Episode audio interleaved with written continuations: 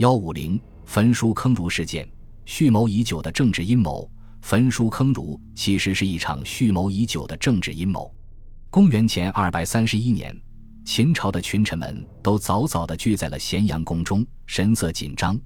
他们要讨论的是关于大秦帝国国家体制的大问题。其中以淳于越为代表的保守派主张实行分封制，其重要政治基础是一些守旧的儒士；另一派则主张实行郡县制，主要由新势力组成的政治集团。代表人物是李斯。李斯说：“五帝不相父，三代不相袭，各以治，非其相反，时变异也。”意思是陛下创下千古伟业，迂腐的人是不能理解的。今非昔比，天下一统，法令一出，莫不遵从。嬴政说：“以卿之见，汝之奈何？”李斯之说了一个字：“焚。”至于如何焚书，李斯说道。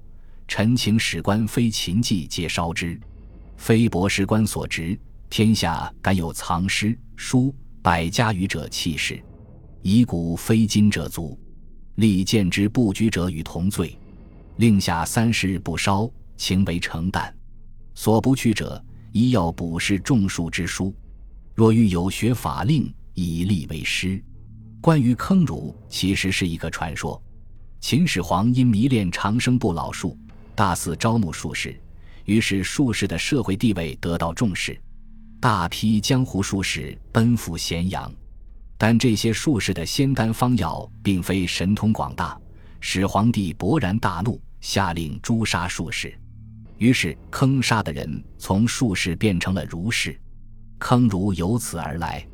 司马迁在《史记·儒林列传》中也有名言：“即指秦之纪事，焚诗书，坑术士。”故秦始皇主要坑杀乃方士、术士，并非儒生。